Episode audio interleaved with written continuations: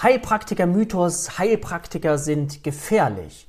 Wenn du das denkst, würde mich fragen, auf welche Quelle beziehst du das? Beziehst du das auf investigative Einzelberichte von Menschen, die besonders verrückte Dinge gemacht haben, wie es in allen Berufsgruppen übrigens üblich ist? Das hängt immer von dem Menschen jeweils ab. Oder worauf stützt du diese These?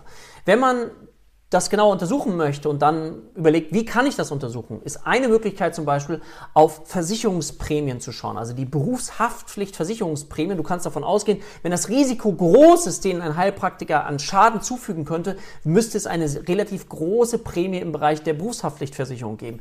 Dies ist aber nachweislich nicht der Fall. Wenn du dir die Statistiken der einzelnen Berufshaftpflichtversicherer anschaust, siehst du, dass die Schadensquote extrem gering ist bei Heilpraktikern, Heilpraktikern für Psychotherapie, was einfach ganz klar klar dafür spricht, dass Heilpraktiker, Heilpraktiker für Psychotherapie keinen Schaden anrichten und eben nicht gefährlich sind.